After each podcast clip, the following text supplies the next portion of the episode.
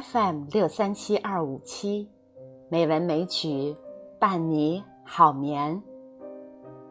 亲爱的朋友，今天是美文美曲第一千四百五十二期节目。人可以长生不老吗？在重阳节时，我想起了前段时间新闻报道，有科学家们预测。人类在二十年以后将实现长生不老的梦想。这个观点是美国一本书的作者在前段时间接受记者采访时提出的。我非常好奇，找到这本书的简介，哇，还真是让人称奇呀！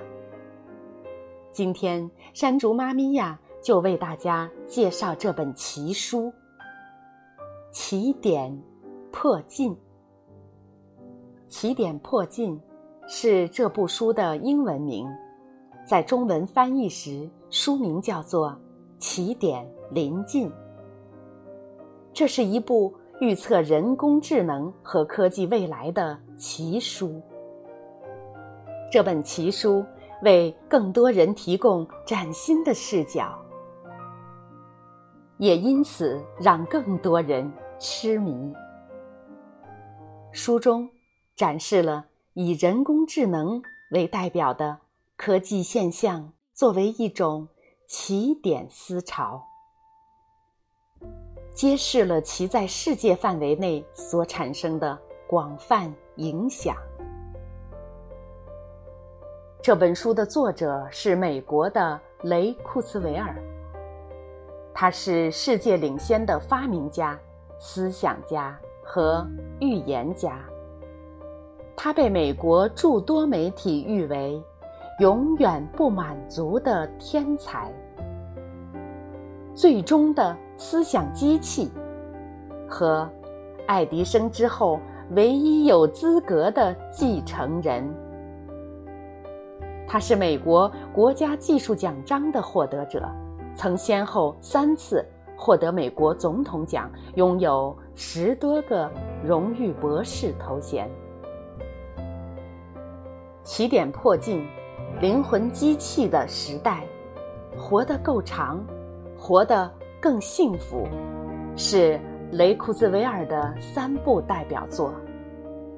在这些书中，库兹韦尔大大胆的预言：二零二七年，电脑将全面超过人的大脑；二零四五年，人类将进入技术起点，生物人将不复存在，取而代之的是人与机器人的结合体。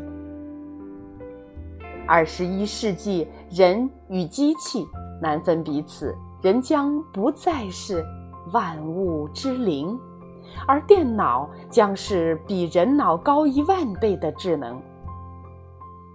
机器不仅有智能，而且将具有灵魂，具有人的意识、情绪和欲望。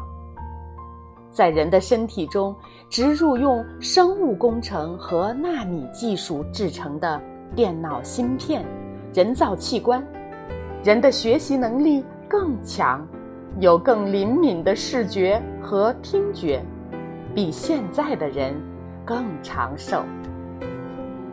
这一连串的预言听起来简直是天方夜谭，是科幻小说的臆想。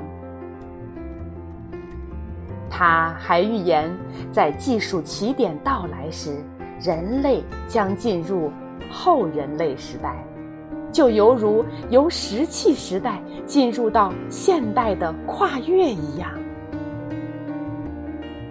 也许正是这些非常大胆的预言，他被人们称为超级狂人，是越界之人。雷库兹韦尔的起点破境，就简单介绍到这里。有兴趣的朋友们，可以买翻译版《起点临近来欣赏。在这个神奇的时代，在这个技术领先的时代，人长生不老真的可以实现。